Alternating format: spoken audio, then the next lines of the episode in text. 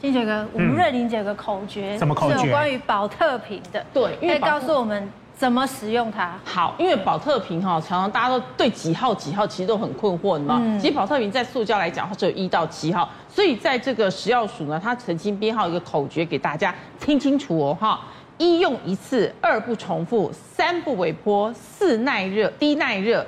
五教安全，哈，六远离酸碱热，七类多因肾血。对，这五个口诀，所以这很难很难背哎。哎，没有，如果你真的要使用它，已经告诉你啊，PP 五号最安全呐。所以就是仔细看一下，要选五号。是，因为现在号码都特别大，如果特别小的话，你可以检举它。哎，那个是在哪里看得到？在杯盖或杯底，对，都可以看到。宝特瓶的底部哈，你把它翻过来看一下哈，有一个三角形的地方，然后上面会写数字，对，也写数字。我老公最爱把保特瓶不扔不不舍得丢，对，他就把它喝完之后洗干净，装水再冰回冰箱。哦，然后因为主持这。一集我们都会这么做啊！看了一下，好险都是五号呢。可是也不一定这样是好的，对不对？其实还是尽量不要啦，因为其实呃，比如说塑化剂有时候容易在一些酸或热的东西就溶出来。所以说，比如说你你冰的是水，可可能比较好一点。但如果有些时候你想说，哎，我要喝一点柠檬水，它有没有可能就有其他的危害？你这个就很难。可是它前面都已经装了饮料，装那么久的时间了，对不对？应该溶出去的时候，早在那个第一批的饮料里面都已经溶光了。我们比较怕的是它如果还有刮痕。当它划痕的时候，它更更是有机会，所以它会不断不断释放出来吗？对，其实你有时候这个保特瓶丢来丢去的，其实这些都会碰撞的时候，它就容易跑出来了。嗯，而且就算是你安全的五号，你放车上仍然会有释放毒素啊。对，我觉得生活中太可怕了，但我至今还是想要聊聊香味这件事。对，因为因为我就是一个香水人，你是香氛人。对，对不对？我家里面一定要用香氛。对，但听说这样，我们就是住在塑化屋、塑化屋里耶。真的吗？真的，谭老师，我们两个还还活得。你说喷香水也不行，然后呢，室内芳香的也都不行吗？呃，其实不是说绝对不行了哈，应该是说这样讲了哈，就是说其实香味持久不散的时候，我们要担心就是有塑化剂嘛。那刚刚新梅有强调过，哎，其实我们认为吃进来，但是你吸也会吸进去。那过去在美国有一个研究，就是说你家里很喜欢用那些除臭的哈芳香剂的，那会让家庭的这个。呃，女主人得到这个癌症的风险会上升百分之二十左右，所以呢，我常建议大家把预测扫干净，不要用芳香剂来掩盖你的这个味道，这样会反而是比较安全。其实香味哈持久不散，大概要注意几个问题，然后其实。我个人现在在买的所有的这些清洁用品，尽量就是没有香味。那我现在发现哦，连那个预测的或者是厨房的清洁用品，它也都会告诉你无香味、无色素。嗯，所以你可以去选择这样。其实我觉得厂商已经注意到这些问题了哈。那其实你在用这些这些这个有香味的东西，我还是建议保持通风。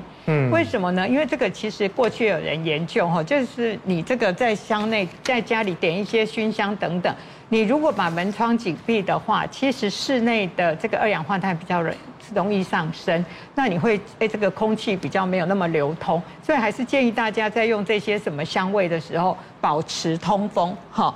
然后呢，其实我们很喜欢在这个车里面挂一些那个香氛袋。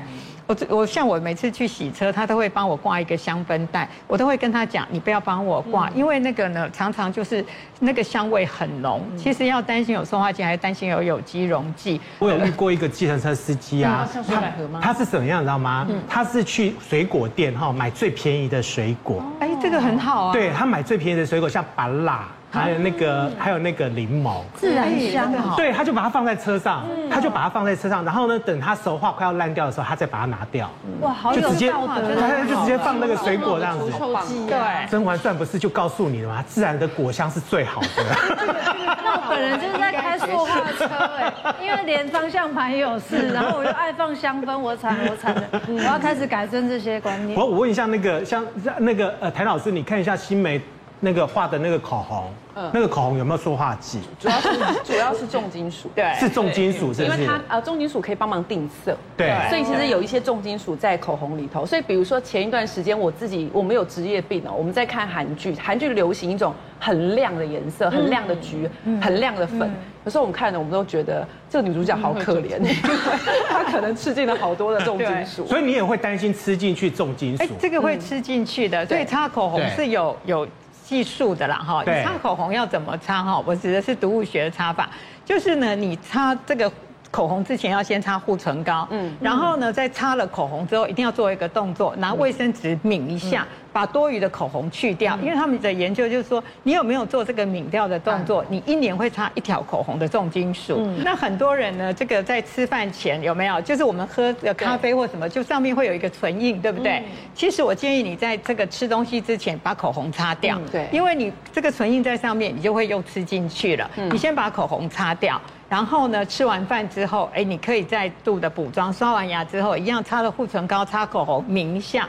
那一天大概，其实有的建议啦，哈，他们是建议一天不要擦超过三次，哦，就是你的补妆不要。男性观众朋友，如果女朋友擦口红，尽量不要互动，对，你可能会吃进去重金属的部分。病从口入，也包含我们今天这个，嗯，冬天吃锅小心变致命危机。火锅地雷也太难了吧！都要吃了还管？台湾人超级喜欢吃锅的，而且是冬天一来的话呢，不知道吃什么的时候就直接是火锅了。嗯，而且今天好多对我来说是震撼教育。我本人最爱就是酸菜白肉锅，嗯，它居然是钠含量高到一个不要不要的，怎么可以？庆学哥，你最爱哪一个？我我。我其实我我最喜欢是麻，我最喜欢是这种麻油鸡。哦，那你最健康哎。其实我不太喜欢吃火锅，因为吃完火锅以后全身都是那个火锅味，很恶心。哦，对啊，可是其实吃火锅也是可以吃的安心的，对不对，谭老师？嗯，对，其实哦，这个火锅哈，大概就是那个汤哈，真的是我们要特别小心嘛，哈。那建议吃火锅的方法呢，就是你一开始你都还没有加这些菜啊肉之前，先盛一碗汤起来，你就是喝那一碗汤，然后呢，你再来煮了肉、煮了菜这些呢，这个汤呢，我建议你不要喝，因为根据有一些研究，你煮了之后呢，哎，它的硝酸盐会上升很高。那你呢，就是烫菜烫肉，你就直接这样吃。那尽量不要烫这些，呃，我建议吃鱼吃肉，尽量不要吃鱼丸贡丸，因为鱼丸贡丸就是加工品。但是你吃鱼吃肉其实是 OK 的，好。那不要喝汤，我最怕的是那种，就是火锅煮到最后，然后呢。超浓，对，然后觉得哇，那个汤好棒，就丢面呐，丢饭，那个日本那个炊饭才是好吃，对不对？最后面还淋上那个蛋液，哇塞，那整锅这样子煮起来才是好吃，那才是精华。这个在健康上来讲，我们真的是不建议啦。对，其实。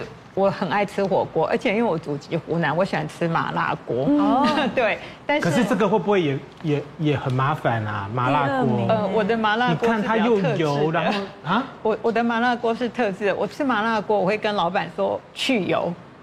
然后怎么会有辣呢？去油，麻辣锅可以去油哦。怎么？对，你跟老板说麻辣去油，还是老板有请老师出去吗？怎么去油？买得到麻辣？不是有个辣油吗？直接把你赶出去。没有没有，他有辣油。他其实火锅店，你跟他讲麻辣锅去油，他一定会帮你去。真的？真的。而且我觉得风味还是一样。那如果你觉得不够辣，其实就是不加辣油而已。然后不够辣的话，你可以丢新鲜的辣椒。哦。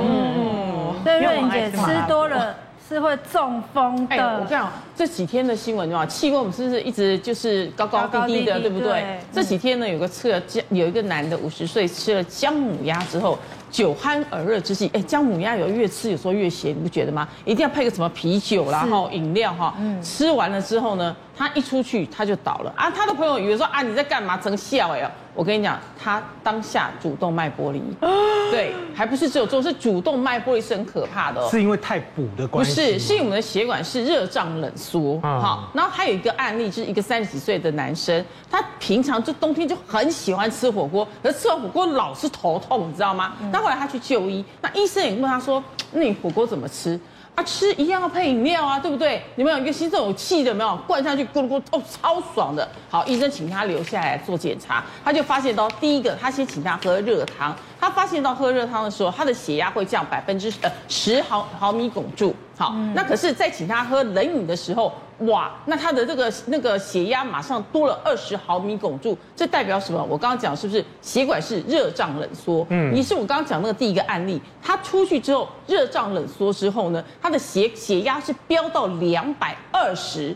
然后主动脉剥离，所以在吃这类火锅的时候，第一个就希望说喝冷饮是一定要的啦，但是一样跟香水一样，间隔个三分钟，你觉得如何？好，就是差不多你要喝喝热汤完之后，你这样肠胃道稍微缓和一下。爱先啉啉烧的还是先啉？其实其实老老人家常常讲说。假修假令也落赛，对啊，这件事我真的还是反映过，我觉得真的就拉肚子。有没有什说什么样的人不适合吃火锅哈？你知道吗？年年纪越大的时候，我觉得我越不能吃火锅。我只要吃到火锅以后呢，隔天我马上痛风，我马上就会痛风。我现在越来越夸张了。你不是才三十岁吗？谢谢。你你等再过五年差不多了。